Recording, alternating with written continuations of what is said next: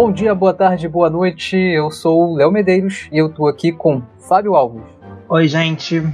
Eu tô aqui com Vivi. Olá, olá. E a gente vai falar hoje de Sony Boy.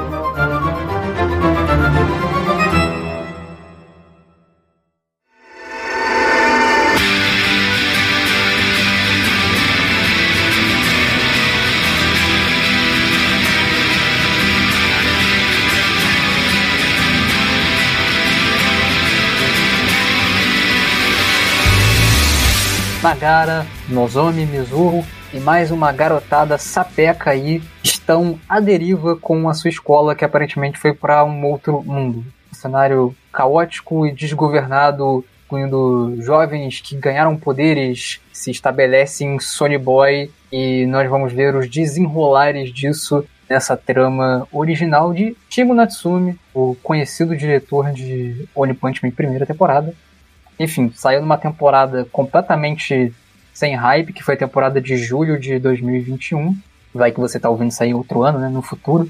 E, sei lá, é uma das poucas coisas assim que valia a pena prestar atenção e tal. A gente chegou a falar do primeiro episódio, não foi isso? Naquele Sim. programa lá que a gente fez e tal. E a gente curtiu mesmo. Vamos falar do, do todo agora, né? Algo que eu achei interessante durante a época que tava lançando Sony Boy e eu tava acompanhando semanalmente, era de como que a história era contada. Ela não entregava muito pra gente trabalhar, ao mesmo tempo que ele sempre tava falando muita coisa. Os personagens sempre estavam conversando muito, o mundo e o design sempre estava mudando ou sendo explorado de certa maneira e sempre nesses começos, nesses primeiros episódios assim da série, sempre deixava uma grande pulga e também uma grande resposta para mim na minha cabeça. Então, para mim acompanhar essa série foi muito, eu fui completamente fisgado que é interessante isso que você falou de deixar uma pergunta, mas ao mesmo tempo também uma resposta, né? Porque faz parte da estrutura.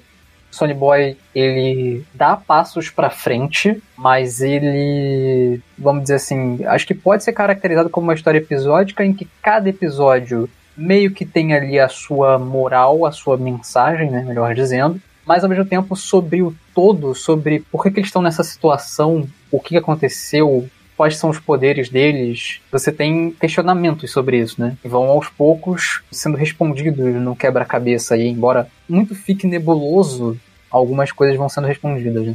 Sim, e eu acho que o foco principal, pelo menos nesse início, é esse retorno ao lar, né, deles, que eles querem muito voltar de onde vieram, eles querem voltar pro mundo inicial deles. E, a, e esse mundo vai sendo construído de maneira que. da forma que o diretor quer, que talvez não seja tão simples ou tão possível assim esse retorno da maneira que pelo menos eles esperam.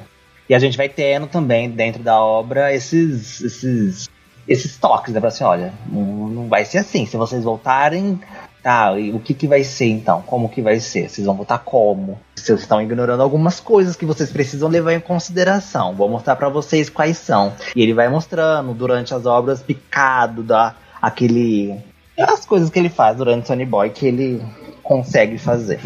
Ele tem um ritmo bem vagaroso e ele é meio, como você falou, não é muito preocupado em explicar as coisas, então você vai entender muito assim pelas atitudes, ele também é expositivo em alguma medida, claro. Mas eu acredito que a maioria da, do que ele precisa falar dentro da, da, obra dele é na vibe do, da metáfora. Por mais que a gente fale assim, ah, é tipo, seja metáforas visuais ou metáforas mesmo, analogias e alegorias dentro da obra.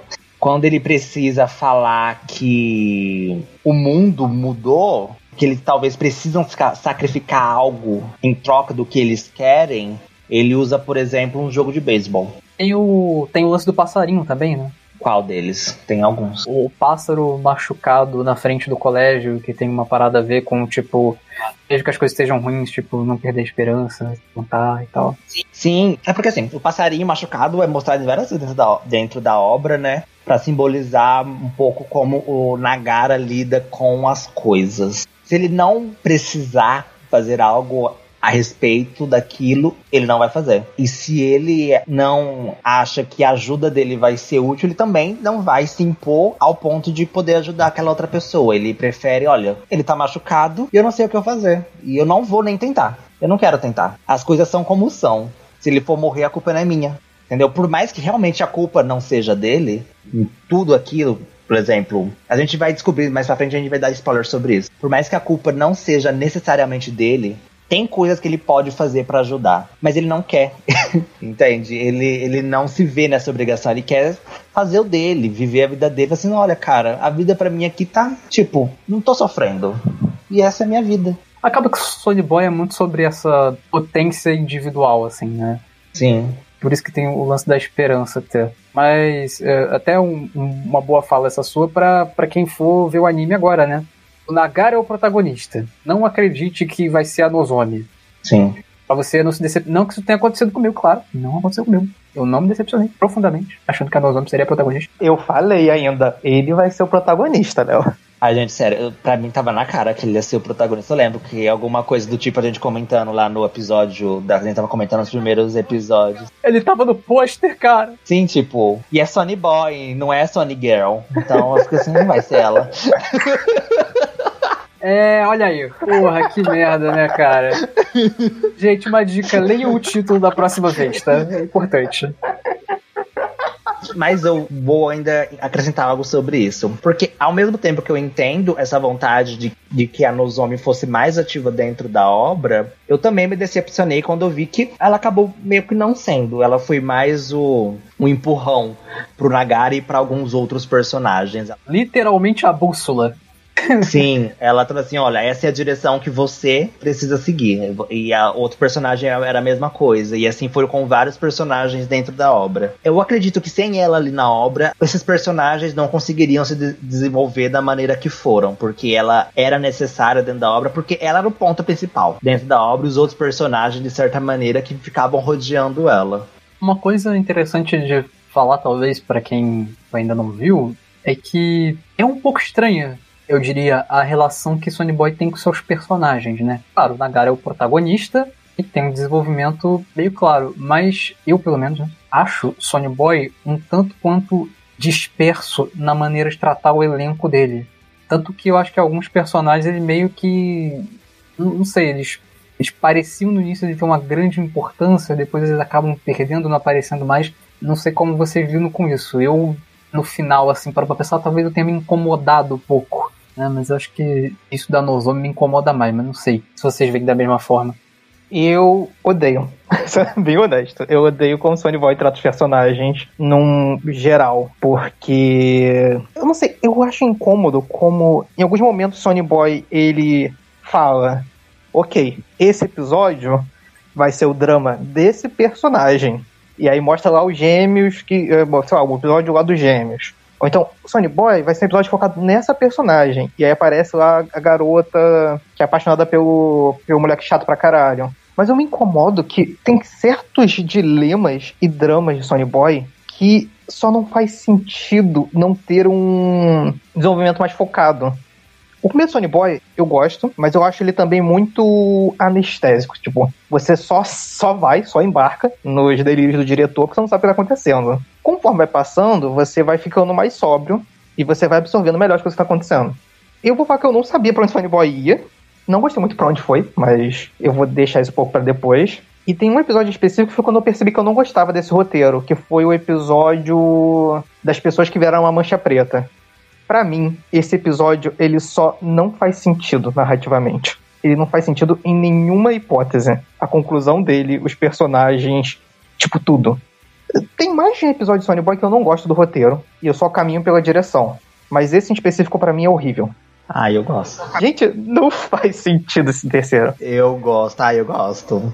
Mas eu não sei se eu falo sobre ele agora, porque eu vou deixar então para desenvolver meus pensamentos mais pra parte sem spoilers foi legal você falar isso porque não é só você que tem essa opinião. Tem muita gente que, que, que, viu também falando que foi meio difícil importar com os personagens. Tem uma coisa que eu não sei se concordo no que você falou, que é sobre Sony Boy ser anestésico. Porque eu acho Sony Boy uma história interativa, na real. E acho até que a experiência do Fábio foi um pouco essa, assim. O Fábio era muito tipo Ele queria muito procurar o que, que aquele mundo queria dizer, o que, que aquele mundo estava dizendo. E eu acho que Sony Boy ele te dá ferramentas para isso. Eu não tive muito essa experiência porque eu tava curtindo direção de Sony Boy. As escolhas visuais de Sony Boy eram super divertidas e tal. É, é, é, muito da hora, me identifico muito. Não é o anime que eu achava, eu considero o primeiro episódio.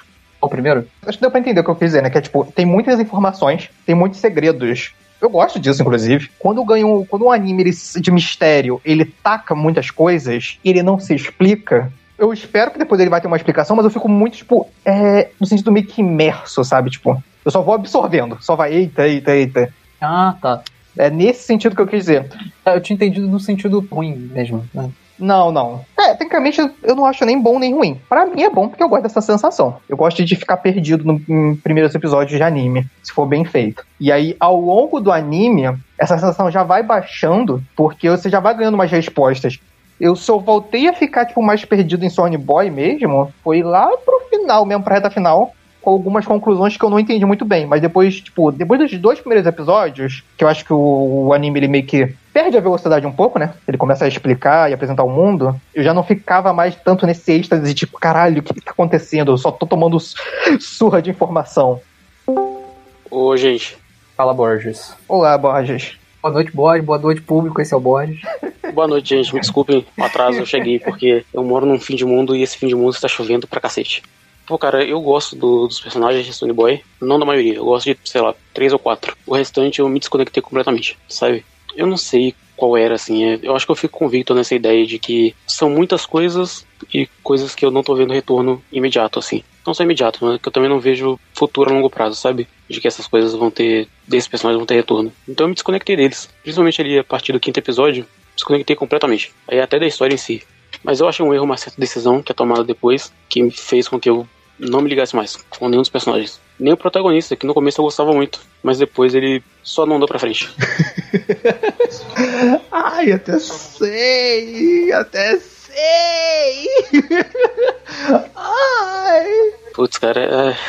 esse protagonista foi uma série de decisões que tomaram com ele que eu fui ficando me puto, sabia? Eu falando, caralho, cara, o que tá acontecendo aqui? Sony Boy é bem anticlimático, assim. Preparem-se. Sim. Pô, olha só, eu fui, eu fui preparado, sabe? Depois que eu comecei Sony Boy, eu achei esquisita a estrutura dele, assim, de, de narrativa. Eu tava achando estranho. E aí eu fui atrás de, de referências sobre estruturas de narrativa é, orientais, para ver se eram as mesmas que a gente tem aqui. E aí eu me deparei com um mundo gigantesco, mas a estrutura principal que é usada lá no Japão e na China, inclusive, é uma chamada Kyoshintesetsu, alguma coisa assim, não lembro direito mais. Mas é uma estrutura em quatro atos, que é apresentação, desenvolvimento, uma reviravolta e o, a conclusão. Ele é diferente da nossa estrutura aqui de três atos né, no ocidente, que é mais comum na jornada do herói. E aí é por isso que anime e mangá geralmente é, é diferenciado assim do, das narrativas que a gente tem para cá. E uma das coisas que essa estrutura apresenta é que a história não necessariamente precisa andar, sabe? Ela se apoia muito mais na virada, naquele twist que tem, do que os personagens se desenvolverem, do que os personagens aprenderem e tal. Então, uma vez que eu entendi isso, eu fiquei mais despreocupado com, com o Sony Boy. Mas mesmo assim, ainda ficava aquela sensação de que, pô, tá faltando alguma coisa. A direção tava acertando com as escolhas visuais, mas os caminhos que eles escolheram pros personagens, é, eu não sei. Eu acho que faltou alguém direcionar melhor isso, sabe? Faltou alguém com uma visão de que esses personagens precisavam significar coisas. Faltou um cubo ali, né? Não, faltou cubo não, pelo amor de Deus. faltou um cubo. faltou um flashback ali, faltou um. Nossa, graças a Deus, o único flashback que tem é maneiro, que é o do cachorro. Ah, pô, pode crer. É da hora. Tem cachorro, gente. Tem, tem cachorros e gatos nessa história. E aí, de, depois de uma parte que eu falei, né, que eu me desconectei depois de um determinado ponto de Sony Boy, ali por volta do sexto episódio, e aí eu falei, putz, é agora, que eu faço? E aí eu fui pra, pra coisa que o Léo tinha pego desde o começo, que era só curtir a direção. E foi o que eu fiz. Eu curti a direção, fui curtir ali as escolhas. Eu parei de tentar entender sobre o que era a história, porque eu vi que eu não ia conseguir. Eu nem sei se a história, se a história queria ser entendida. E aí eu falei, tá, então eu vou, vou me afastar aqui desse outro lado que eu tava no começo, né? Que foi o que me pegou no primeiro e no segundo episódio. E eu vou pra esse outro lado aqui. E aí eu consegui finalizar. Mas terminei com um gosto amargo, pra falar a verdade. Não sei se eu gostei, não. Entendi. Ai, que horror! Nossa senhora! É esse o podcast de hoje, gente. Aparentemente eu fui o único que amei Sunny Boy aqui. Não, eu gostei, que é isso. Gostei muito. Eu gostei muito de Sunny Boy. Eu só não sei se esse caminho me deixou. Ai, cara, não é feliz, mas mas esse é o ponto, esse é o ponto. Não é para você achar nada. É, mas eu não sei se esse tipo de história me pega, sabe? É a história que eu chego no final e eu não, não sei sobre, sobre o que eu vi. Eu não sei se isso me pega mais. Talvez um. Talvez um, um Jonathan do ano, sei lá, retrasado, funcionaria melhor, que era que eu tava mais uma vibe de experimentalismo e tal, e eu queria ver coisas assim. O Jonathan que finge que gosta de Odisseia no espaço? Que finge não, o Jonathan que adora 2001 Odisseia no Espaço. Hum. Que diferente, Sony Boy, mesmo aquela parte dos macacos tem, tem um propósito. Polêmica, Brasil. tem os mesmos gostinhos, tem os mesmos gostinhos, viu? Aquela parte lá deles lá no, no de sci-fi. É. Cara, nossa, é- esse aqui é o podcast então de 2001. Se for, três horas falando. Você que escolhe. Pra combinar com o filme, né? De 5 horas. Só finalizando aqui minha, minha fala sobre pergunta do Léo. No fim, eu me desconectei dos personagens. É isso. Ah, ficou legal, porque era pra ele responder uma coisa e ele respondeu várias, na real. Ele já compensou todo o atraso dele. Excelente, manda ver. É porque eu não sei até quando eu vou ficar aqui, né? Então eu tenho que fazer igual o Togashi. Dar o máximo de informação possível e sumir de novo. Pô, então é mais ou menos isso, assim, tipo, em determinado ponto eu me desconectei dos personagens porque eu já não sabia mais o que eles eram, se eles eram alguma coisa, se a história queria que eles fossem alguma coisa, e se a história por si queria ser alguma coisa. E eu só larguei de mão e fui curtir então aquilo que tava na minha capacidade. Eu ainda não sou bom o suficiente pra compreender Sony Boy como, sei lá, a produção queria que eu compreendesse. Eu não acredito muito nisso, não, viu, cara? Eu acho que você com certeza entendeu da sua maneira, assim. É, mas é difícil se eu for desenvolver isso que eu acabei de falar. Fudeu, eu vou fazer o discurso da ONU 2 aqui. Eu gosto dos personagens, os principais pelo menos, que é a Mizuho, do Rajdani, Rajdani, do Nagara, da Nozomi. Eu gosto do Asakagi também. Porque eu acho que eles funcionam dentro da maneira que eles são propostos para funcionarem. Eles não estão ali para te surpreender. Eles funcionam como uma ferramenta para o mundo que está sendo escrito, como a história está sendo criada. É como o Borges falou. Eles não têm tanto foco nos acontecimentos com os personagens. Não acontece muita coisa com eles mesmos. Eles não têm tantos conflitos assim. A gente tem aquele mundo, e ali nesse começo, pelo menos, de Sonny Boy, esse é o foco do diretor. Trabalhar esse mundo. E depois a gente tem o nosso twist. Aí depois daquele twist, a gente tem alguns outros acontecimentos. Aí a história vai pra outra vibe. Então, honestamente, os personagens não me incomodam. E dentro do arquétipo que eles aparentemente foram escritos em cima, eu acho que eles são bastante coerentes e condizentes pra mim. E eu acho que a história trabalha eles da maneira que consegue. Eu acho que todos os personagens ali dentro têm o seu desfecho. Pelo menos os, os principais, os importantes. É os cinco que interessam. Esses que você menciona, eu acho que de fato eles têm uma presença constante, eu acho que eles são mais envolventes. É só aquela galera que eu acho que entra nas narrativas episódicas que eles acabam sendo meio aleatórios, né? Tem alguns importantes que eu não acho tão bem usados, não. O Roche, por exemplo. Ah, eu não considero ele importante. Ele, ah, ele era pra ser. Então, é porque a história chegou uma hora que, né, cagou no pau, mas tudo bem. Ele cumpre o seu papel, tá ótimo. Depois eu falo um pouco dele. Eu só ia falar que as escolhas interessantes que Sony Boy tem, eu acho que uma delas é ser uma história de poderes, mas que já é a primeira estranheza dele. Porque talvez isso não seja uma impressão que se tenha quando você vê o primeiro episódio, o primeiro episódio, mas depois você vai entender que a direção, embora ela tenha umas decisões, umas decisões criativas, assim, de como mostrar esses poderes, tudo meio seco, né? E não tem porrada.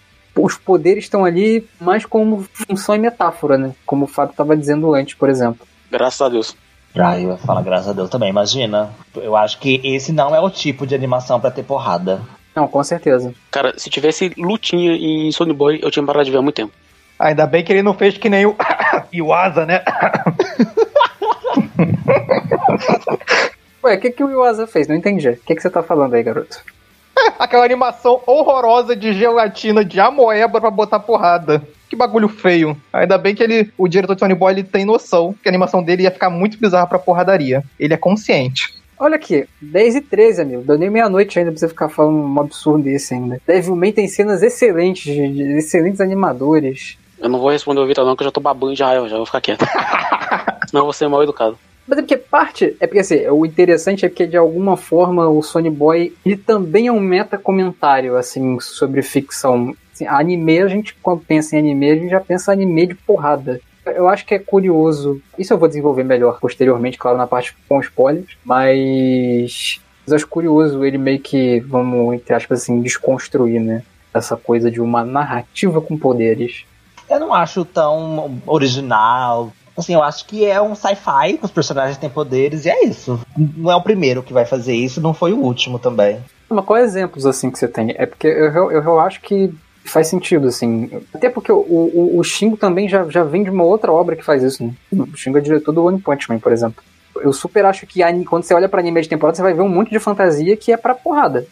Você tem mais alguma coisa para falar sobre a animação, a arte, antes de, das pessoas que não viram o anime saírem? Ah, gente, uma coisa maravilhosa que vocês podem fazer é ver os episódios e lá na Sakuga Brasil olhar a Sakupédia que tem todas as informações de staff, de quem fez o episódio, que animadores, que diretores. Muito da hora, muito maravilhoso. Muita gente dessa equipe estava em One Punch Man, provavelmente. Me acham grato porque eles são ótimos. E porque eu reviso o texto deles.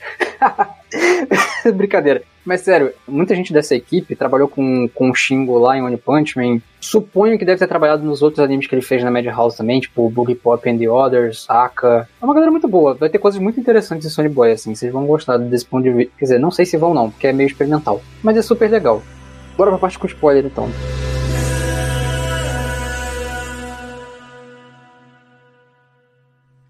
Spoiler! Spoiler! o André vai recortar esse áudio do bot falando spoiler, spoiler e vai salvar. Agora, toda vez que a gente for pra parte de spoiler, vai ter esse áudio.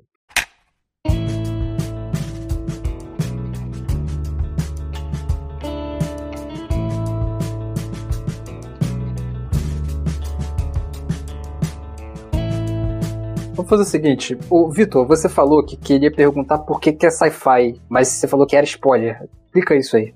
Ah, do final? É. Então, é porque lá no final tem essa questão de. Eu vou ser bem honesto, eu não entendi muito bem o que eles queriam fazer. Que era, tipo, eles estavam lidando com probabilidades. E que por eles terem a, a. Como é que é o nome? A bússola da garota, as probabilidades iriam levar ele para um local. para um local, não. Iriam fazer a garota voltar à vida, basicamente. Ela não estaria mais morta. E tinha esse bagulho de dimensões, de realidades, não sei o que eu fiquei na dúvida, né? Porque o Fábio falou que é sci-fi. Eu não tenho certeza, não, tenho opinião uma formada sobre isso.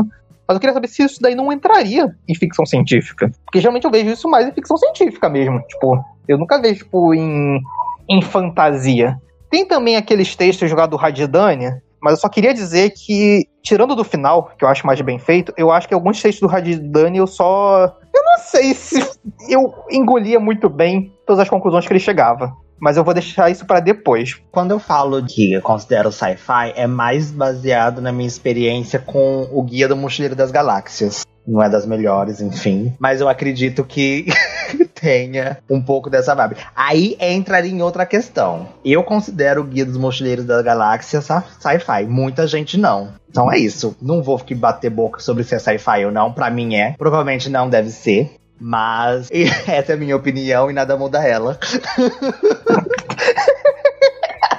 Não estou aqui para estar errado, estou aqui para falar as coisas que eu sei que são e é sci-fi para mim. O que importa, décadas de literatura de ficção científica, né? Diferente à opinião do Fábio. Foda-se. Foda-se, Exatamente. Eu sou eu. Eu sou cânone. Eu estou acima de tudo de todos. Exato. O que importa é a opinião do Fábio sobre os gêneros, acima dos, dos autores, dos diretores. A minha opinião é o que eles devem buscar. Assim, nossa, o que o Fábio falou hoje de manhã quando acordou? A gente acabou de fundar o IFFC, mano, o Instituto Fábio de Ficção Científica. Exatamente. E lá você vai encontrar Interestelar, lá você vai encontrar Gravidade. Mas, respondendo a pergunta do Victor, eu não sei se é sci-fi, provavelmente não deve ser. É porque eu acho que essa parte final, como eles mexem muito com essa parte de viagem ao espaço, a gente tem essa. Eu, no meu caso, eu tenho essa relação com sci-fi. Às vezes não tem nada a ver, porque é, é, a chegada meio que não é tão sci-fi assim. A chegada? Nossa, é muito sci-fi. Então a gente não quer entrar nesse papo, então, gente. A gente vai fingir que a gente não entrou nesse, nesse tópico.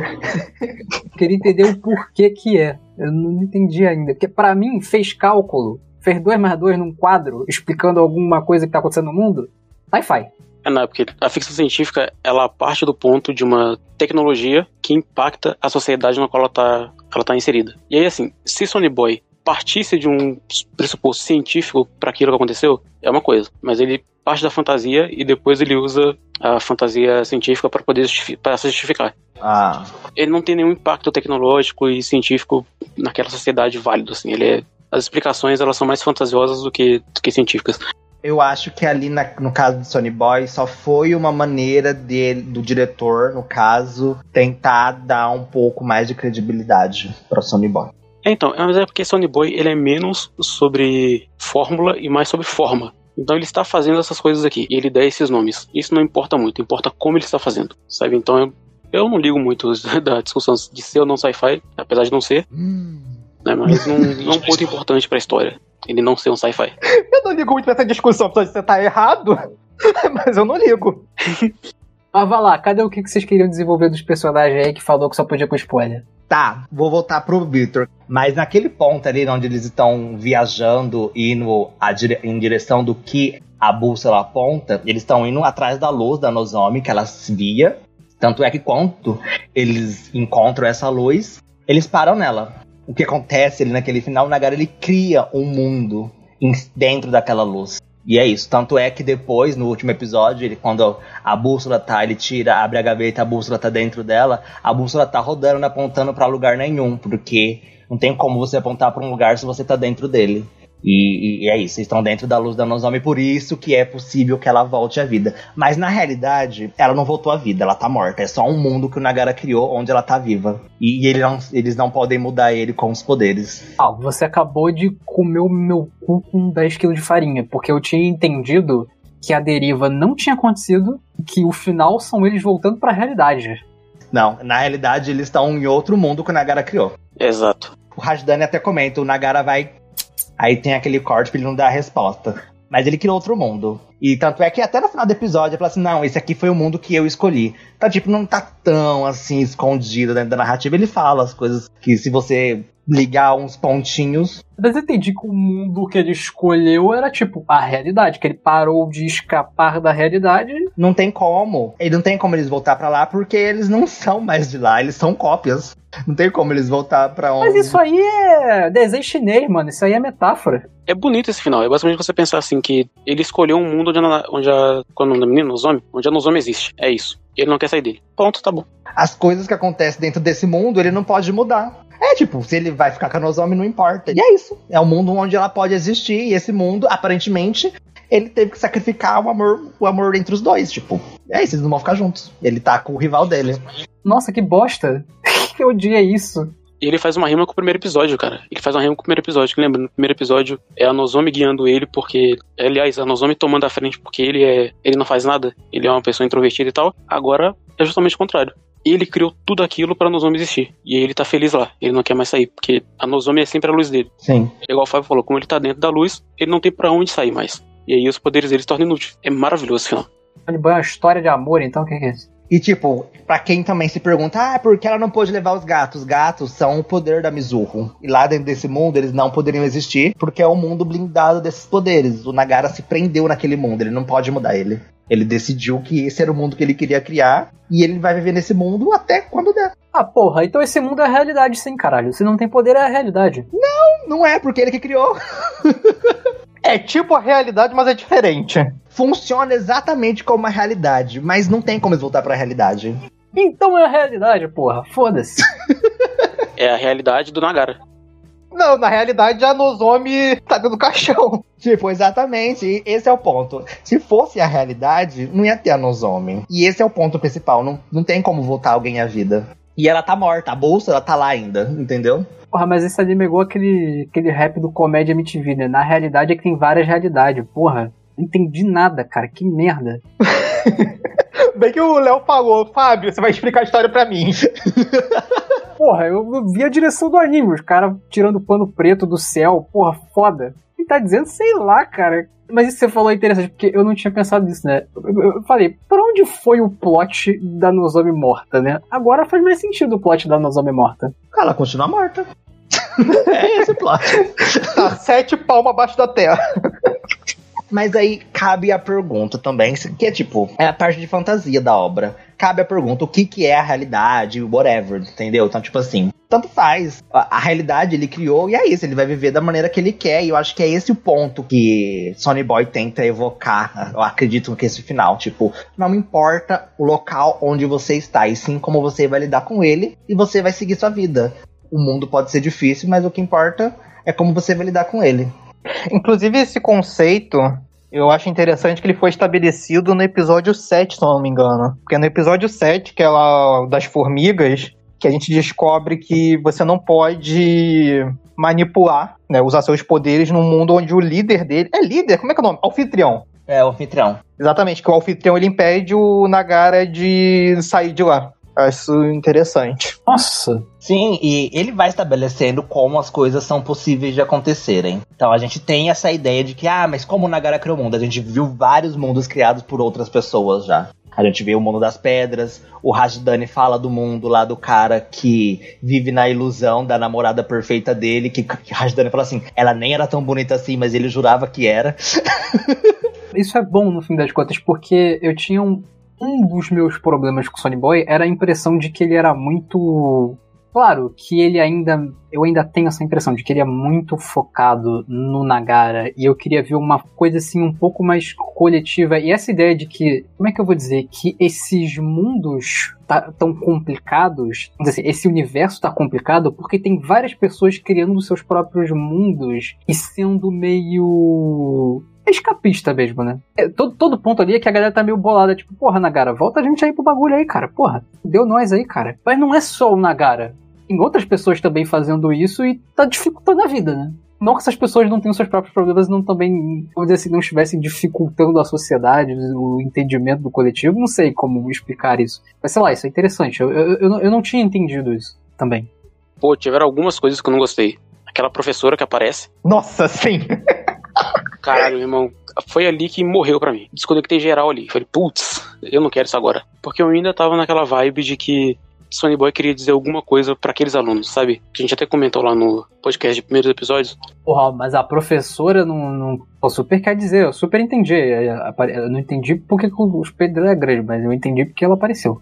Então, mas é que eu queria que a história fosse naquele ponto, né, que eu tava, eu queria que a história fosse sobre aqueles alunos, sabe? E não sobre ter um adulto ali, eu queria só ver como, como que aqueles alunos lidam com, com a realidade agora que eles estão e que eles não querem estar. E começam lá criando as regras e tal. Eu falei, pô, isso aqui é interessante. Quando aquela professora chega, ela quebra para mim. Eu falei, putz, mais um elemento. E depois, quando a, a Nozomi morre, eu falei, caralho, já a Nozomi morreu. Seco assim, sabe, do nada. A Caio, pluf, morreu. Eu falei, que isso?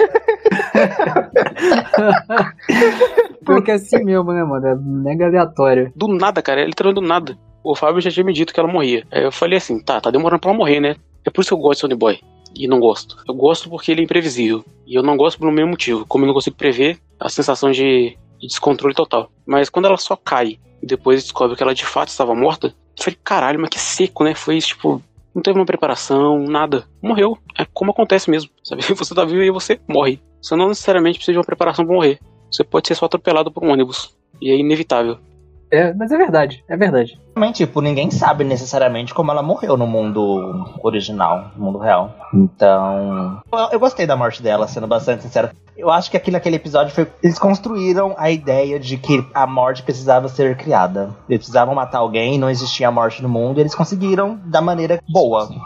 Isso eu gostei. Eles criaram o conceito da morte e o conceito da morte, da morte materializado em cima numa arma de fogo. E Deus manuseando essa arma de fogo depois da morte dela. Então eu gostei. Pera, que arma? O que, que é isso? O guerra vira uma arma. Isso. A guerra vira uma arma. Mais ou menos. É tipo assim, aquele lá não é bem um guerra. Aquele lá é o cara que tá caindo do precipício. Ele não é bem o guerra. Mas o cara que tá naquele mundo, que aparentemente deveria estar o Guerra, que é o mundo criado pelo Guerra, com aquela ferida imensa criada no mundo, que a Nozomi fala, ele vira uma arma, ele vira aquele objeto de poder. E esse objeto de poder é capaz de causar a morte nas pessoas. Ou seja, assim que o Asaki ele domina aquele mundo, ele conquista o mundo, porque tem essas conquistas de mundo dentro de Sony Boy durante antes do episódio a gente vê vários mundos sendo conquistados Cada mundo dá uma recompensa. A recompensa desse mundo foi essa arma de fogo que é capaz de matar as pessoas. E o ponto principal disso tudo é que quando a morte é criada dentro do mundo, daquele outro mundo que eles estão, quem tá morto vai ter que morrer. A Nozomi já tá morta no nosso mundo. É, porra. Boa conclusão. Ela tinha que morrer. E é exatamente isso que eles fazem. Quem tá morto tem que morrer. Tipo, eu não acho ruim. Porque, porque você entendeu, aí faz sentido. Eu acho que são maneiras da história contar que algumas das ações que eles estão tendo ainda são reflexos do mundo original deles, entende? Eles ainda não estão completamente separados do que eles são. Ao mesmo tempo que eles também são independentes, porque a Nozomi estava conseguindo permanecer viva dentro daquele mundo, então, querendo ou não, aquilo ainda foi uma ação do mundo eu acho que entendi. Aproveitando que vocês aí captaram muitas coisas, é, se alguém quiser também comentar um pouco sobre o Guerra, porque eu não entendi. Eu tenho uma teoria, mas eu não sei se ela tem muito sentido. Porque eu, sinceramente, acho que o Guerra é o Azaka, o Azakaze. Eu acho, eu acredito que seja ele. Porque ele aparece a primeira vez o Guerra no episódio do Yamabiko, que ele tá contando lá sobre como ele se transformou num cachorro. Aí o Guerra fala para ele que eles já se encontraram antigamente e o cachorro não sabe direito. Aí eu até comentei lá no grupo que para mim tem sentido porque eles estão em fluxos temporais diferentes. Então, esses pulos de um mundo pro outro pode passar muitos anos. Então, é muito possível que aquele Yamabiko do passado tenha encontrado esse guerra que seria o Asakari, Asakaze do futuro. Porque, querendo ou não, meio que ele que foi responsável pela morte da Nozomi, o Asakari. Quando ele conquistou o mundo, a Nozomi morre. Então, ele é o responsável direto pela morte dela. Ele é o responsável por criar a morte. Então, e quando a, o Nagara recebe a carta da amiga da Nozomi e fala que o Guerra matou ela, o Guerra não matou ela. A arma não se atirou sozinha. Então, na minha cabeça, tá referenciando ao, ao Azakag. Tanto é que ela fala assim: ele é uma pessoa totalmente diferente do que eu pensava que ele fosse. Eu acho que ela teve essa ideia de que ela não achava que ele seria capaz de matar alguém. E ele mata. Mesmo que sem querer, mas mata. Ô, louco, cara. E depois dessa busca do Guerra em querer matar Deus, é atrás de vingança. Pura vingança. Ele tá sozinho naquele mundo depois que os dois foram embora, o Nagara e a Mizuho. E ele tá lá sozinho e quem mandou ele atrás dessa missão maluca foi Deus. Então, nada mais justo dele procurar maneiras de matar Deus e vingar a, o amor da vida dele. É o que eu acho, que eu penso, em teoria minha. Isso aí eu não tenho muito como fundamentar nem nada. Acho que nem nada de Sony Boy tem como fazer isso. Mas acho que é algo que, para mim, fortalece a, a, o mundo de Sony Boy. para mim. Dá uma fortalece a presença desse bicho aí, porque esse guerra entrou do nada, saiu do nada. Com boa parte do elenco. Exatamente. Que aí não é muita novidade. Porra, o moleque lá que, que ele chega querendo montar um governo lá, o moleque que queria proteger todo mundo, salvar todo mundo. Eu, eu até entendo, quando chega ali naquele episódio 6, ele meio que. ele muda, uhum. né? Vamos dizer assim. Ele meio que entende que ele não pode salvar as pessoas, ele entende que ele queria meio que poder ali, né? Aí o cara foi embora, assim, fiquei meio. Porra, eu vou falar que tem uns personagens que eles entendem umas coisas muito do nada. Eu só acho uma merda. O desse moleque é isso.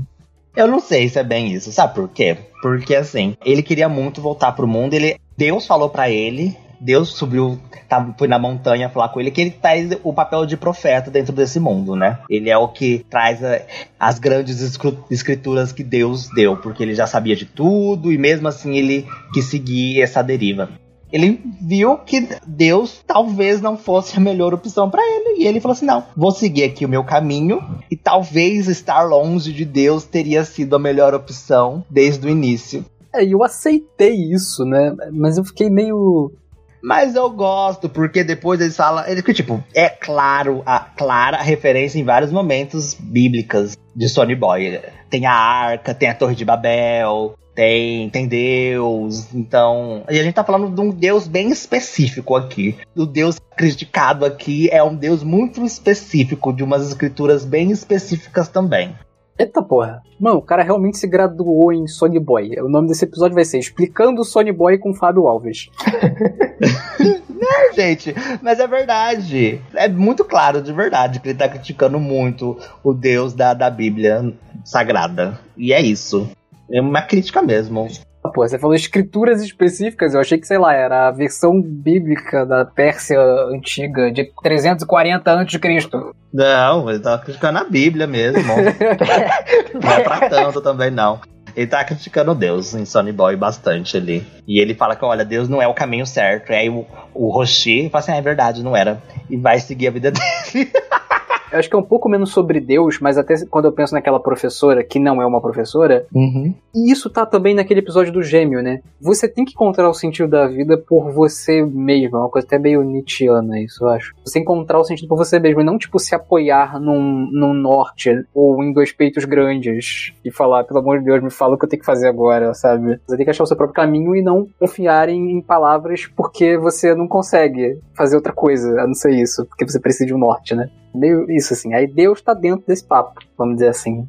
É, é aquilo, é o que o Sonny Boy tá tentando falar a todo momento. Gente, segue sua vida. Tipo, vai dar merda, mas tenta. Tenta, vai lá, tenta e se der merda.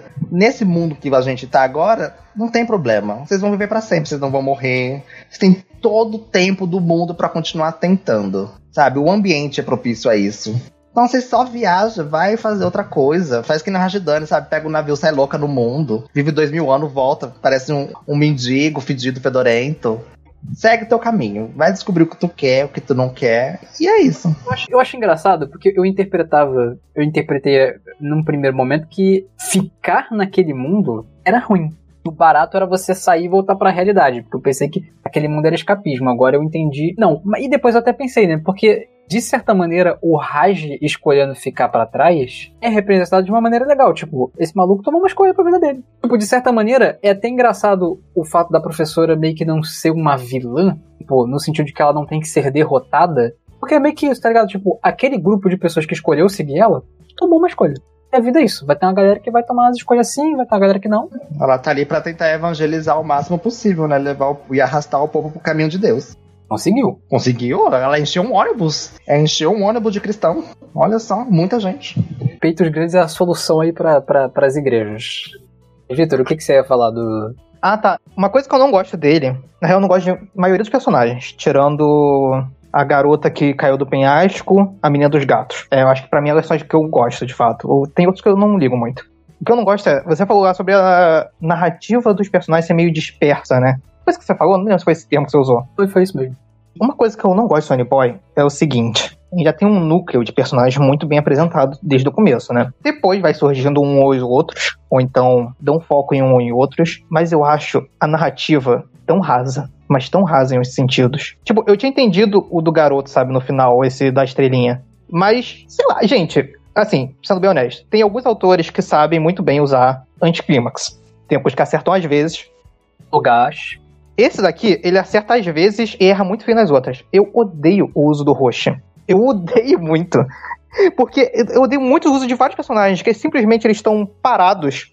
Ou então eles têm um desenvolvimento que é tipo uma frase no episódio 1, depois uma frase no episódio 3 ou 4, que eu totalmente abomino esse tipo de narrativa. E aí simplesmente ele chegou no episódio 7 e falou: É isso, eu vou ser assim É bem isso mesmo.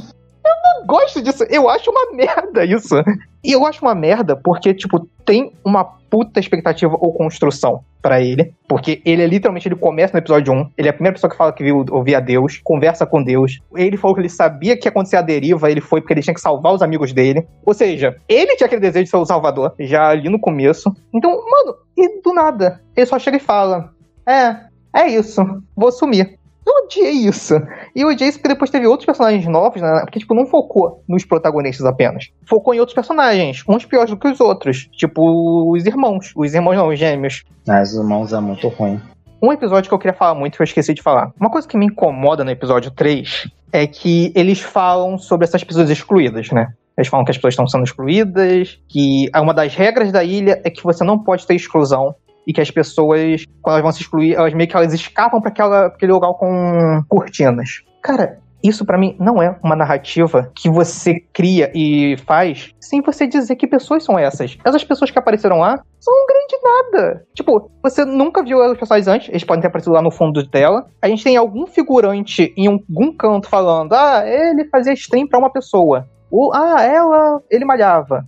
E aí tá. Aí, chega, aí tipo, tem um puta debate sério entre o protagonista e a menina dos gatos, a Mizurro. E no final das contas, eles chegam e falam: ah, a gente não pode obrigar ele a sair por força, a gente pode obrigar ele a sair por dinheiro, e a gente tem que fazer de alguma maneira. Ele cria um ventilador, o Najdani, sobe as cortinas e aparentemente todo mundo pode ser excluído. Mano, que episódio merda!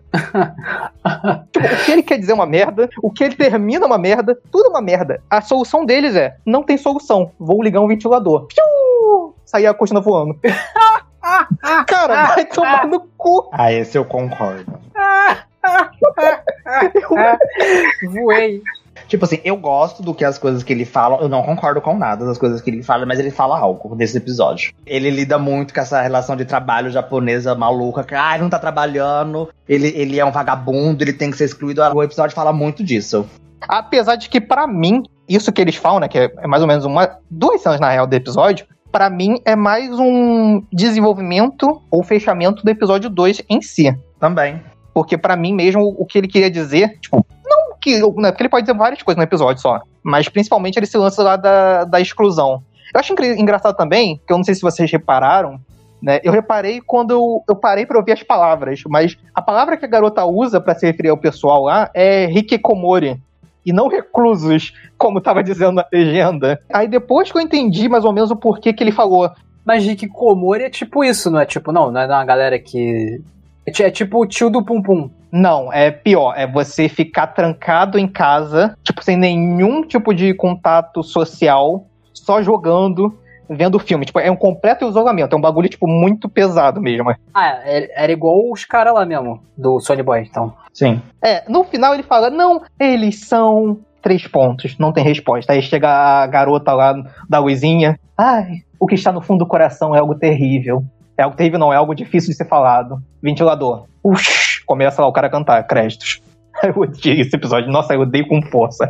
Para mim, a parte boa é que o Fábio falou mesmo. Lá do lance do desemprego e a menina gato humilhando o protagonista. Eu acho que esse, esse lance, inclusive, de, de trabalho que o, que o Sony Boy fala é, é legal, né? Tem o episódio da Torre de Babel que é muito sobre isso, que eu acho interessante também, né?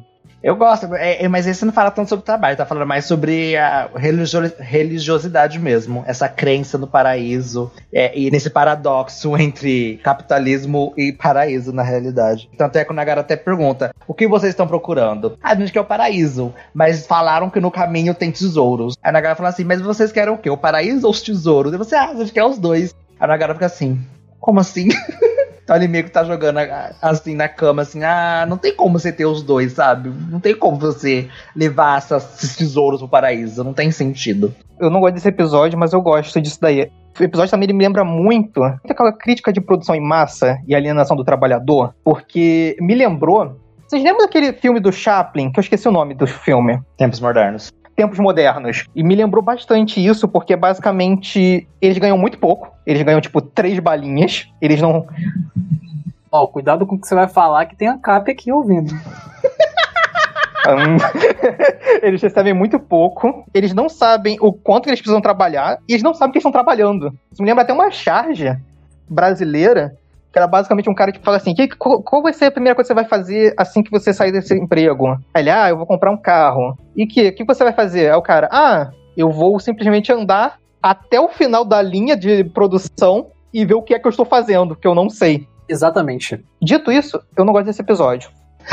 eu gosto, eu gosto desse. Eu só ia comentar que eu acho legal que esse episódio, que essa relação de trabalho seja mostrada no episódio seguinte de quando tem a formatura. E eles estão meio tristes e sem rumo, assim. Parece que esse é um dos caminhos que pode acontecer depois da formatura. Você trabalhar e não entender porra nenhuma da vida, da onde você tá trabalhando, ser completamente alienado. E delícia a vida.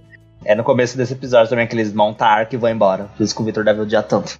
Eu não gosto na real por causa que é o que eu falei mesmo dos personagens. Tipo, o episódio do cachorro eu gosto. Mesmo o episódio do cachorro sendo justamente o que eu não gosto em Sony Boy, eu gosto que eu gostei da história. Tipo, unicamente por isso. Eu gostei da história da garota, eu gostava da animação, a direção para mim. Tem uma cena linda do cachorro com o pessoal no que parece aquela vidraçaria de igreja, que também deve ter um nome, mas eu vou chamar de vidraçaria de igreja, de catedral. Então, tipo, eles estão em cima daqui. Essa, essa, esse episódio pra mim é lindo de direção. E eu gosto da história. Mas para mim, o que eu não gosto de Sony Boy é justamente isso, sabe? Tipo, é o fulaninho da semana, vamos ver qual é o drama dele. Mas, mas eu gostei desse porque mostra. É mais sobre o Nagara, na realidade. E o Nagara com. Eu ia falar isso. Entrando em conflito com os mundos, assim. Ele falou assim: não, tipo, eu não posso mais estar estático nesse mundo. Ele começa o episódio dessa maneira, mas não, vou levar as pedras, vou ganhar meu salário, não tô conseguindo voltar.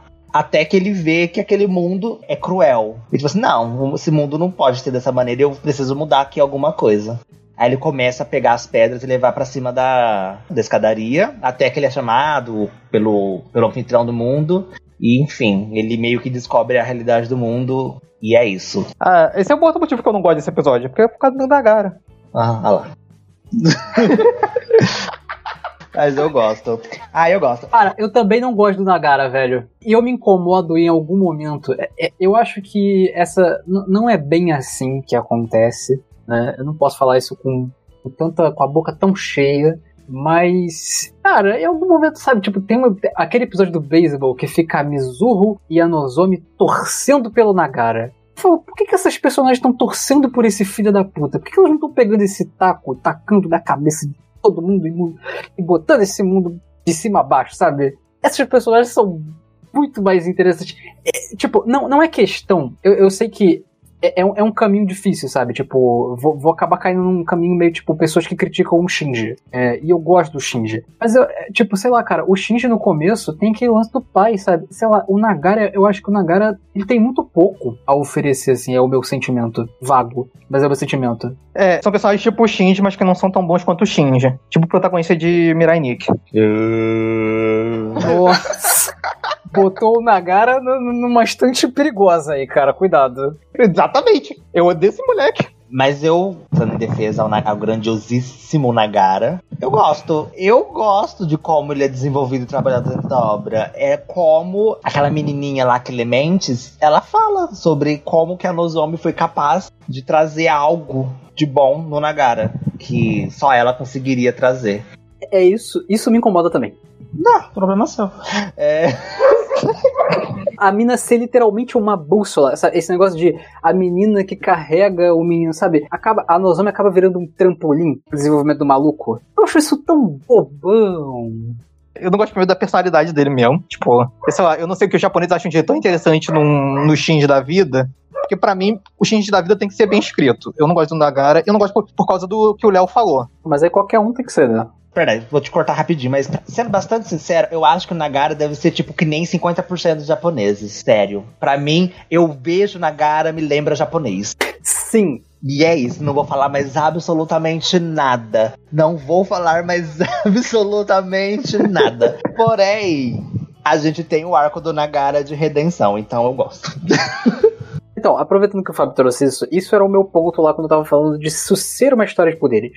Porque eu acho que, em parte, é, é porque vocês quebraram um pouco a minha interpretação, eu já não sei mais de nada, meu mundo caiu.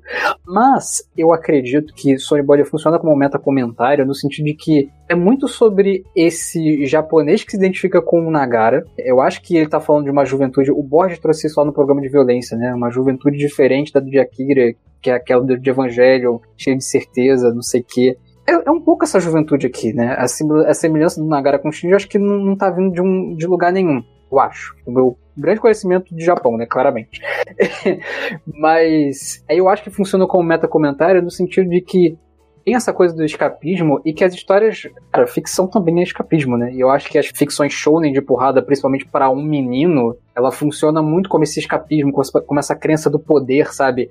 Você vê como é engraçado, né? A Nozomi tem um poder tão simbólico e o Azakaze tem um poder que é muito, que é muito físico, que se manifesta. Ele explode coisa, ele abre coisa, ele inverte tudo. É um poder muito louco. Mas o quarto que ele faz é um quarto de criança. Sabe? É, é, é eu acho que é um pouco isso, é um, é um pouco do que Sony Boy quer dizer sobre crescimento, sabe? Sobre, tipo, largar esse preceito do poder como uma manifestação física explosiva, mas mais esse poder de tipo seguir em frente. Você tem o poder da criatividade de criar mundos e tal, mas você tem que saber usar isso, você tem que saber o mundo certo, vamos dizer assim. Por isso essa escolha do Nagara não quebra tanto com a minha, a minha interpretação assim, mas eu, eu acho que tá relacionado essas coisas. Não sei se eu expliquei bem.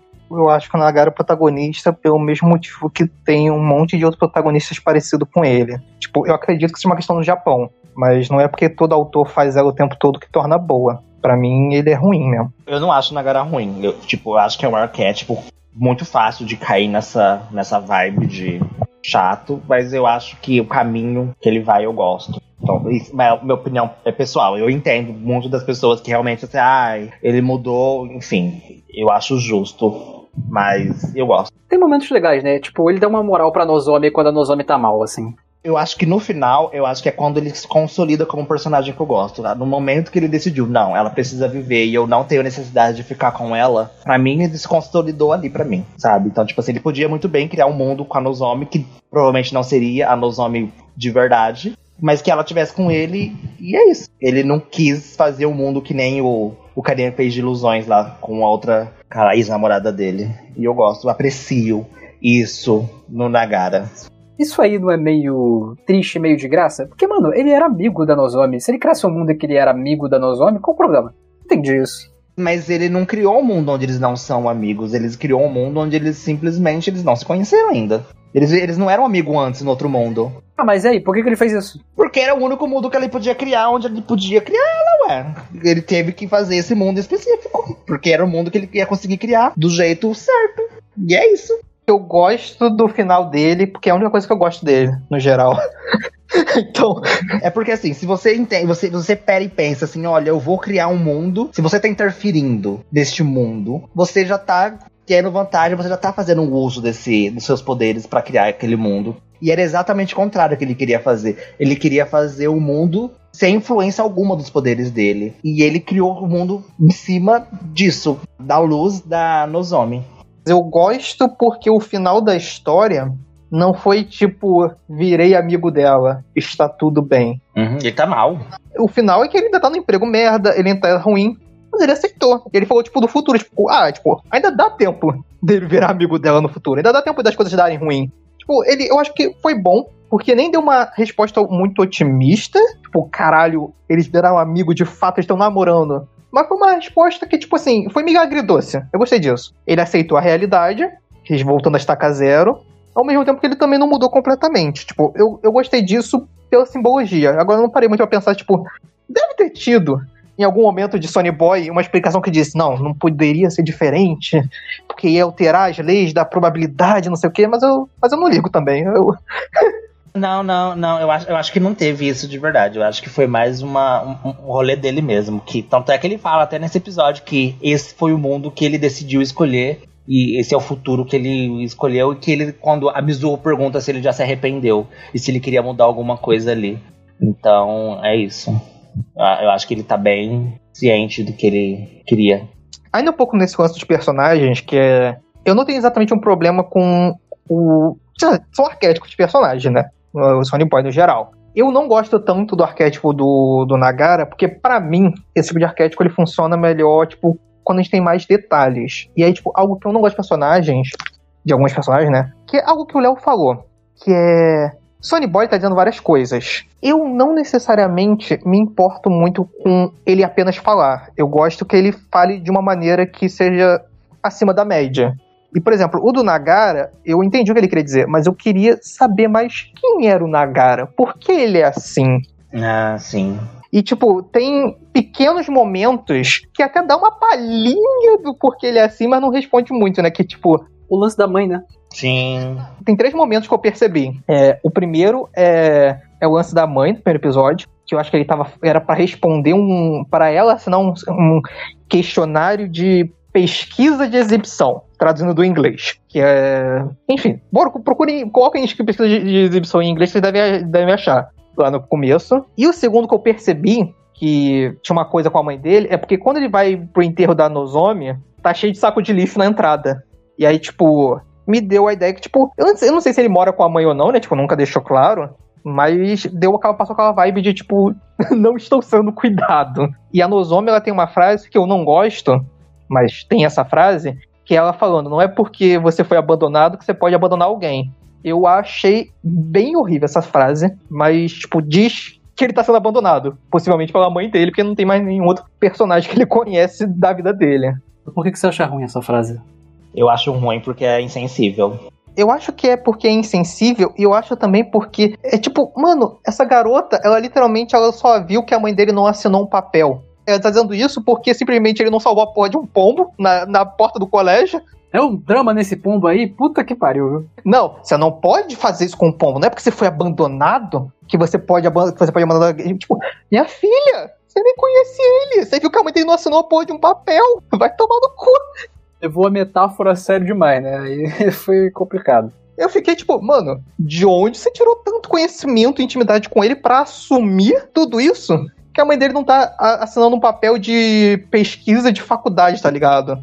Eu quero falar que isso aí é meio que sobre todo mundo, né? A gente não conhece o background de ninguém. É, e eu não gosto disso. Eu não gosto que a gente conhece só em, tipo, em episódios específicos dele. Eu acho que o, o, o, melhor que a gente vê é o da menina dos gatos, a Mizurro, né? Que a gente vê ela criança com gato e tal. O que tem mais alguma coisa, né? O da Mizurro a gente vê bastante coisa. O da Mizurro a gente vê muitas coisas. Eu tenho uma coisa para falar dela boa que eu me lembrei né? Tudo bem que a gente falou mal disso no podcast de Pum Pum. Continua achando ruim no de Pum Pum. Mas que é, eu lembrei da relação do menino do catarro e a gay sigilosa. Que não é gay, gente, eu acho. não, mentira. No, meu coração do, do Fábio são um casal. São. Mas por quê? Eu não sei se você lembra, Léo. Né? O Fábio, acho que. Eu não sei se ele reviu os primeiros episódios, né? Acho que você foi no review, né, Fábio? O, o segundo episódio. Ah, mas eu lembro mais ou menos. Porque a frase que a gata diz pra garota a garota diz pro gato que ela perde. E é basicamente aquela relação onde cada um deles acha que o outro não é crescido o suficiente e precisa dele para sobreviver. Quando na real os dois são independentes. É isso. Ela chega lá e fala: Não, eu preciso achar esse gato, porque ele não consegue viver sem mim. E aí chega lá no episódio do Sumo, que é a única parte boa da gata, e ela fala: Não, eu preciso ajudar essa garota. Ela é uma criança.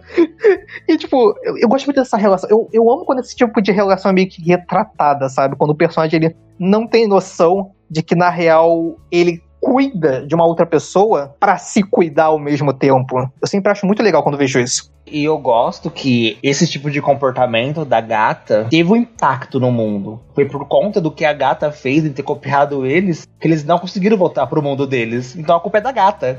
Por mais que a deriva teria acontecido de qualquer maneira porque Deus ordenou, se a gata não tivesse falado assim: olha, eu vou então copiar todo mundo, já que aqui nesse mundo ela não tem como se machucar, não tem como fazer várias outras coisas, eu vou copiar todo mundo e ninguém vai conseguir voltar para outro mundo depois mas ela vai estar tá protegida. Então ela fudeu com todo mundo fazendo essa palhaçada da superproteção. Ela destruiu o futuro da Mizorro, literalmente. E Shingo Natsumi falou que todo mundo já sabia, que é gatos não prestam.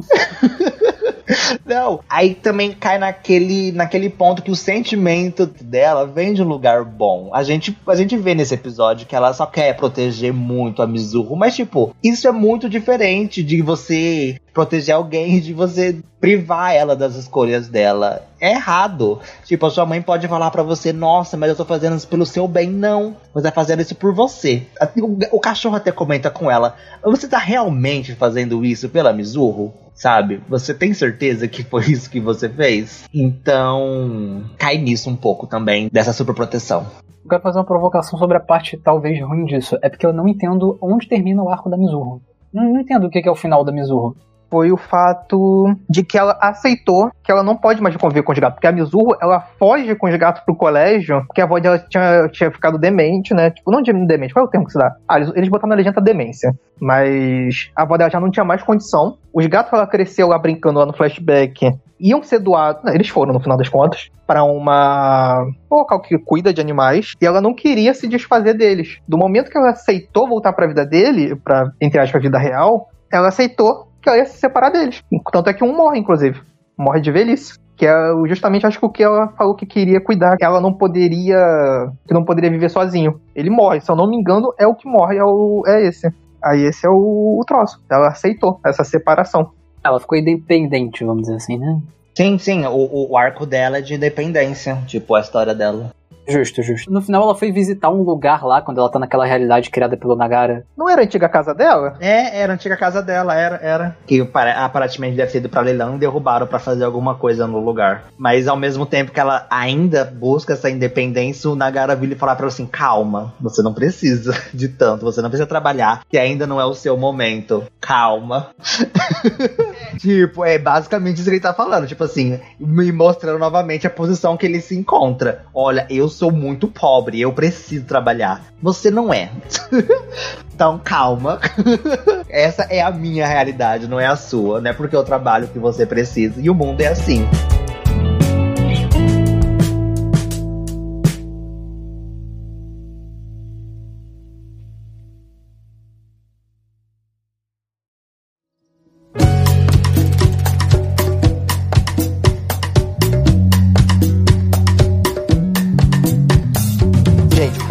Ouvindo esse podcast, caso não tenha no YouTube, pega a cena que eles estão voltando pra realidade deles correndo e faz um loop de um vídeo de uma hora, que eu vou assistir todo dia. Essa cena deles correndo pra voltar pra realidade deles com aquela musiquinha no fundo. Ai, a musiquinha é muito boa. Eu achei essa trilha sonora no YouTube hoje, cara. Maravilhosa. Cara, não, mas pra mim tem que ser com eles correndo, cara. Eu acho toda a vibe visual e auditiva dessa cena maravilhosa. Pra mim, se fizer um vídeo, Nagara e Mizuho correndo por uma hora, eu vou ver. Inclusive, toda a trilha sonora de, de Sony Boy, eu, eu acho que ele tem até pouca, né? Mas é maravilhosa, cara. Não tem uma música ruim nesse troço. Ai, só pra passar um pouco por cima, eu amo como o Rajdani termina. Ele termina naquela vibe de assim, olha, eu sou essa pessoa, eu vou explorar. Ele termina como esse ponto de pesquisador desse mundo. Ele quer saber mais sobre o mundo e nesse lugar ele consegue fazer isso pra sempre. Tanto é que ele viaja, fica dois mil anos fora estudando. Ele diz que ele quer saber quais são qual é o final daquele mundo e o que são os motivos desse mundo. E depois de dois mil anos ele ainda não sabe direito, mas que ele continua se surpreendendo a cada mundo que ele visita. O Rajdani me lembra o moleque lobo do Crianças Lobo. Eu gosto dele, eu gosto desse personagem também, e eu gosto do episódio 11. Que eu odeio do, mon- do monólogo gigante do episódio 4, eu amo desse. E, tipo assim, tem uma coisa assim que eu fiquei pensando, que, tipo, é uma teoria também, que nem a do Fábio, e ela não faz muito sentido. Mas, gente, o, no final, o garoto que criou o massacre é igualzinho o Roche. Tipo, é literalmente o mesmo design, o mesmo cabelo. Parece, né? Mas tem sentido ser ele. Era massacre? Que massacre? Lembra que o Radlan falou que ele passou por, uma, por, um, por vários locais? Aí tinha um lá que, pessoal, que era o Mundo Jejum. E aí tinha um garoto que ele criou a morte. Nossa, sim! E aí o Radiano acha uma cadeira elétrica. Nessa cadeira elétrica, ele fala que o dono da cadeira elétrica se matou, mas a morte não é uma morte, tipo, matou o corpo. Ele mudou. E aí quando aparece, aparece, o moleque aparece o, o garoto. É, eu fiquei pensando, na real, qual seria o papel do Roxa. E pra mim o que talvez fosse mais interessante, e que não sei se faz sentido muito, mas acho muito parecido o design do rosto com o de Deus. É o mesmo cabelo. Ah, com o de Deus? Mais ou menos, né? Não, o cabelo é igualzinho, gente. Eu parei pra tirar. Pra... Ele só não tem aquela, aqueles fiapinhos pra frente do moleque. Eu falei isso porque pra mim faria sentido a jornada dele, na real. Tipo, não sentido, mas tipo, teria um fechamento. Porque no final das contas, ele era a pessoa que mais tava, tipo, consciente e falando com Deus. E aí, tipo, o Rajdani ele fala que depois de muito tempo ele vai pra essa cadeira ele muda completamente, ele vira tipo meio que uma. Tipo, ele se torna um alguém aju- bem ajustado. Essa cadeira fica no cinema, o mesmo local onde Deus estava vendo o filme das pessoas, no final e bate palma. E tipo, cara, eu fiquei muito pensando, tipo, não tem como eu falei, né? Que nem o lance do Fábio. Pra mim, não tem nada assim que, tipo, nossa, diga com, exato, com exatidão que ele seria Deus. Mas eu pensei também que uma coisa que é, tipo, tudo bem que Deus podia ser uma, uma coisa à parte. Mas segundo o cara lobo, só alunos vão parar ali. Uhum. Oh! se Deus fosse, tipo, ele, só que muito mais velho. A linha do tempo ali, tipo, é meio que totalmente deturpada. E tem uma outra coisa. No episódio 1, a, a garota, ela fala: Você quer ser Deus, por acaso? Tipo, ela- tipo, tem umas coisas assim que, que vão muito pra esse pensamento, mas não tem nada, tipo assim, que, que formaliza. Que, tipo, nossa, fala, não, é isso. Brother, que rolê, caralho. Eu, eu acredito, ó, eu acredito, ó, tipo assim, eu também achei muito parecido o design daquele guri da cadeira de rodas. A parte de Deus eu achei totalmente novo. Nunca pensei, tô, tô ouvindo aqui, tô adorando. Mas eu acho que até o ponto dele querer se matar, eu acho mega condizente com a escrita do personagem. Sério. Porque a escrita desse personagem é bem talvez acho que vai por esse caminho um pouco, porque se ele era tão fiel assim e do nada ele não tem mais fé, eu acredito que é meio conflitante isso. Tipo, se ele acredita muito em algo e essa fé é totalmente despedaçada. E ele fala assim, ai ah, não, vou viver então a vida da maneira que eu quero. Eu acho que eu acredito muito que construção narrativa de um personagem deveria acabar com ele em algum momento se desesperando ou procurando algum outro norte para ele. E nesse caso, não tem nenhum norte melhor do que a morte nesse mundo, porque a vida é infinita, sabe? Eles não morrem, eles não têm sentido, eles não têm algo a escutar. Se ele deixa de escutar o que para ele era tudo, que no caso é Deus, não tem muito sentido todo o resto. Eu fiquei até curioso, né? Porque eu parei para pensar nisso. Também tem uma outra coisa. Não, isso daqui já tipo, seria muito uma viagem minha.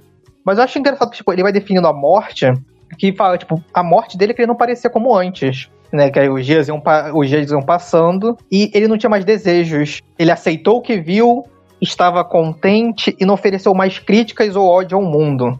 E aí foi tipo. Essa seria a morte do garoto que fez o um massacre. Eu achei muito interessante isso, tipo, eu pensei, eu pensei, tipo, nisso quando vi o garoto caindo lá do penhasco, porque a cabeça do garoto tava vazia. Mas eu acho que já não seria a mesma coisa, né? Nunca vai explicar o porquê que ele tava, tipo, com a cabeça vazia. Aquele menino lá já tava morto, né? Na real, o cara que tava caindo lá do penhasco, ele não era nada, era só um boneco. Não era o Guerra, gente. Lá não era o Guerra de nenhum. Sabe por que não era o Guerra? Porque o Guerra, naquele episódio do, do cachorro, ele aparece com aquela arma na mão. Lembrei, expliquei. Não é o Guerra. aquele cara. A arma que ele atira, fala assim: olha, essa aqui é uma medalha por eu ter matado 100 pessoas, olha que legal. Essa aqui por ter matado mil. Toma uma, você também matou muita gente. É exatamente o que ele tá fazendo. Ninguém percebeu naquela hora que ele tá dando a medalha, mas foi o Yamabiko que matou todo mundo daquele mundo. Enfim. e por isso que o Guerra tava dando uma medalha para ele. Olha, essa medalha é sua, você que matou todo mundo, parabéns. ah, então peraí, aquele, aquele troço vermelho, os cristais, era o Yamabiko? Era um, um este mundo que o Yamabiko criou. O poder dele é externizar os sentimentos internos dele. E ele materializou esses traumas dele nas outras pessoas. E como ele não queria ver essa realidade, porque ele estava satisfeito que aquele mundinho com a menininha do lado dele não queria confrontar isso, todo mundo morreu. com os traumas dele. E é isso. É lindo, ele criou um massacre. Ele criou um massacre, ele matou todo mundo. Duas curiosidades. No episódio 11, tem duas referências. Uma não tem, não tenho tanta certeza, mas no episódio 11 parece que teve uma referência a 007, ou esse filme, ou, não sei se é 007, mas esse filme de espiões, que é quando o Deus pega a arma e dá um tiro. O enquadramento, a cena, é muito uma cena clássica de tiro. Sim, sim. Lembrou muito o filme de Bang Bang. Ah, pode ser. Eu sei que eu conheço essa cena, só não sei de, de onde que é, mas sei que é uma referência, tenho certeza. E a outra que é, que é referência mais clara é a de Super Mario. Tem literalmente a garota que segue a luz, ela pega um bloquinho de Super Mario, bate e ela ganha a forma Tanuki do Mario, do Super Mario 3. Se vocês botarem Tanuki Mario, né, eu acho que é o nome dessa forma. É a mesma coisa. Ela literalmente ela pega um bloco do Super Mario criado pelo Najidani, vira o Mario e pega fogo rapidamente. Pra os copyrights não comerem o cu do, do estúdio. Mas o estúdio querendo ser processado pela Nintendo. Que ela vai processar. Exatamente. Que a Nintendo processa todo mundo. Só para finalizar, vocês acham que Sony Boy, no geral, é sobre algo em específico, algum tema específico? Ele tenta trazer algum grande tema ou conclusão de maneira específica, ele aborda. Vocês entendem mais ou menos? Tipo, ele lida, ele trata sobre o que na cabeça de vocês? Eu acho que é o que você falou mesmo, para mim ele é sobre escapismo. Eu acho que obras tipo Sony Boy, tipo, fomos parar numa outra realidade, fomos parar em outro lugar, temos que sobreviver, não sei o quê, não é exatamente incomum esse tipo de tema de tipo, a minha vida era muito ruim, agora agora talvez esteja melhor, não quero voltar porque eu era antes. Então, para mim, tipo, eu não sei dizer se é, tipo, é, é um escapismo, mas acho que é muito, tipo, sobre aceitar a sua própria realidade e não fugir. Eu não tenho exatamente uma maneira certa de explicar isso, mas para mim é sobre isso, sabe? Tipo, ao longo da jornada eles vão falar de várias outras coisas. Pois o Sony Boy sempre tem um interesse em comentar algum temazinho, teve lá sobre a questão da riqueza, teve sobre produção. Sempre, ele sempre coloca uns temazinhos, mas acho que o principal mesmo é isso, sabe? É literalmente esse conflito sobre querer ou não permanecer na própria realidade. Eu acho que é esse conflito mesmo sobre o escapismo, sobre estar na sua realidade ou sobre não estar nela e de como você precisa lidar com esse seu sentimento de mudança ou de estar em êxtase, que nem como eles estão. E é isso, porque constantemente dentro da obra nós temos os personagens conflitando e falando ou uns personagens falam assim, nossa, eu quero muito voltar para outro mundo porque lá eu era algo grandioso e você é obrigado a criar esse mundo onde as pessoas vão me adorar porque eu sou grandioso. Ele nem fala que ele, aquele, esse é no quarto episódio, aquele gorila do beisebol. Ele nem fala que quer voltar para outra realidade dele. Ele só quer ir para um mundo onde as pessoas adorem ele por ele ser excepcional tem muito esse conflito entre os personagens dentro da obra em vários momentos, no meio dessas historinhas que fala um pouco sobre isso. Primeiro arco, eu acho que nem tanto, mas eu acho que ali depois do. que eles descobrem que não tem mais como voltar pro mundo deles, ele foca muito nessa vibe. Inclusive, o episódio do Yamabiko é muito sobre escapismo e de como esse escapismo foi tóxico para outras coisas. foi muito tóxico. Você olha, o seu, escapismo matou um monte de gente. O Borges acabou de falar uma coisa fundamental: o Sony Boy é Izekai, cara. Parece. Cara, eu vou falar que, tipo, de certa forma, Isekais são sobre escapismo, mas são escritos de uma maneira horrível e totalmente sem cuidado algum. Mas eu acho que Isekais também são sobre escapismo no geral. Até a palavra que eles usam é, eles usam é Isekai, não é? Quando eles estão falando de outros mundos. Aí eu não vou saber. E, e, eu acho que dá um pouco mais força porque eu falei que ele também é um meta-comentário pra arte.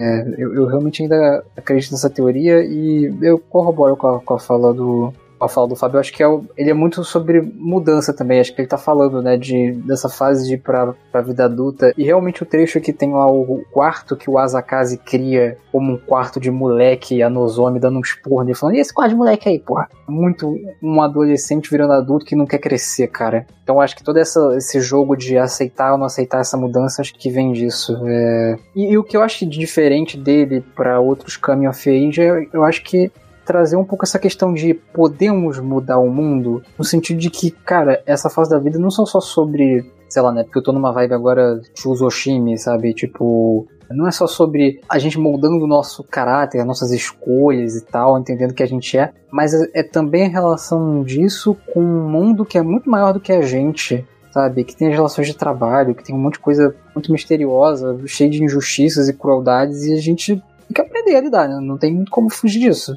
E o Sonny Boy fala sobre isso, né? Porque ele fala assim: olha, você tem que fazer a sua parte, você tem que lutar para fazer o um mundo melhor, ao mesmo tempo que você também tem que entender que o mundo não é justo. Não é.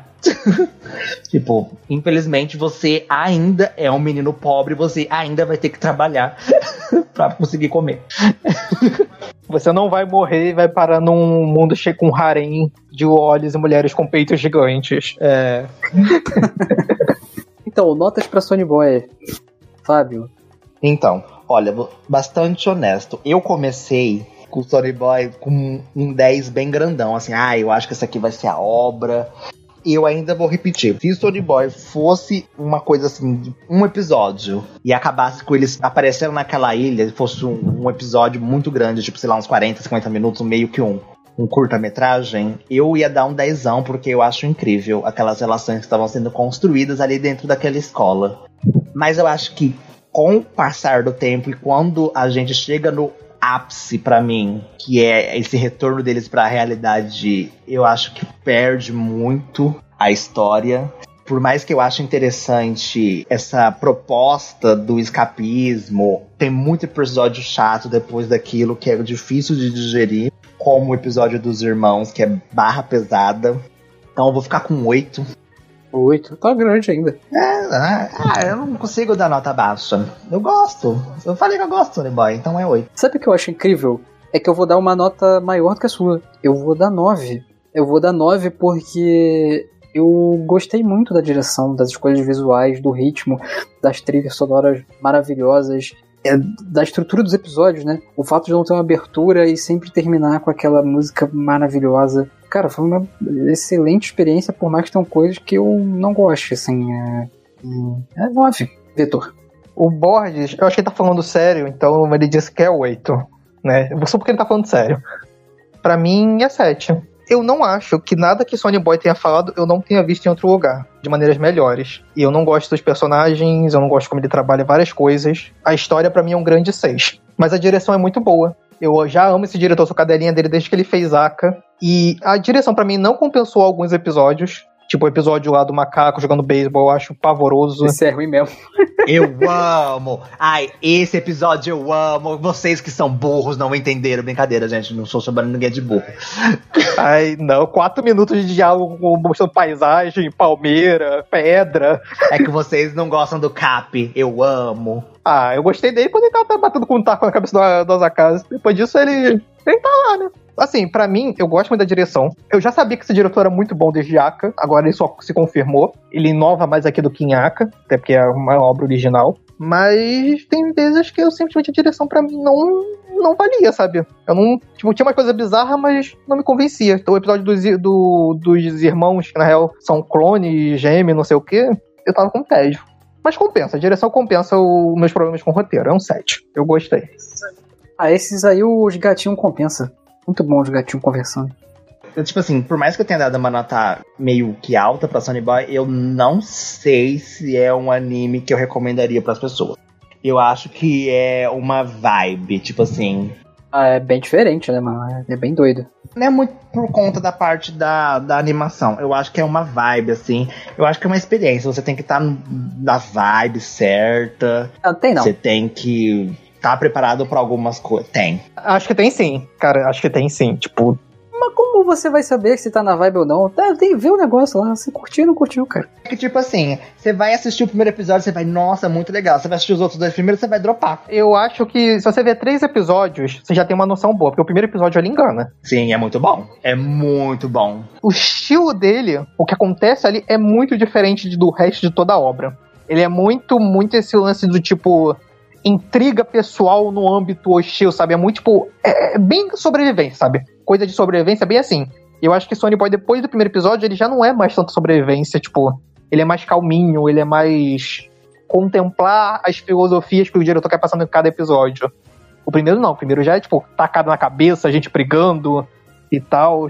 Eu acho que assim, três episódios, que o terceiro, acho que você já. Gente, é o seguinte, se você tá, se você tá vendo esse podcast aqui, com spoiler, né? Se você chegou se você viu até o episódio 3, né? O 1 ainda engana, mas se você viu até o episódio 3 e você não gostou, eu não continua, porque não vai mudar muita coisa. Agora, se você adorou a vibe do episódio 3 e 2, que eu acho que já muda um pouco, aí continua. Vai na fé que vai ter o episódio 6, vai ter o 11, vai ter episódios muito bons. Aí o episódio 6 é uma delícia. Se você já conseguiu avançar, guarda que o 6 é bom. Eu amo o 9, o 11 é uma delícia. Eu também gosto do 10. Acho que depois do 9, o 10 e o 11 são os melhores. O 6 é o meu preferido pra vida toda. Coisa maravilhosa, cara. Viagem. Muito bom. O Bosch diz que recomenda para quem tá começando no mundo dos animes, que você que aí não tem experiência, não sabe direito como o que começar, saiu de um Death Note, que são os animes de entrada, vai para Sony Boy. Vai ser a experiência perfeita para você. Então, galera, vamos ficando por aqui. Eu não sei qual vai ser o programa da semana que vem. É, então, é, se você gostou ou não gostou disso aqui, sempre você pode mandar um e-mail para podcast.cdm.gmail.com. Tem o nosso Twitter, nossa principal rede social, cdmcast. Tem o Instagram, que está parado, daqui a pouco a gente movimenta ele, cdm.cast. E tem o Facebook Conversa de Mangá. Tá prometendo resgatar o Instagram, já tem uns oito programas já. Quem, quem quer assar uma penada aqui? Que susto. Tem que falar baixo o pessoal aqui tá dormindo. Fala baixo. Ai e é isso, gente. Boa noite pra vocês, bom dia pra vocês, boa tarde pra vocês. E até o próximo episódio. から降り始めた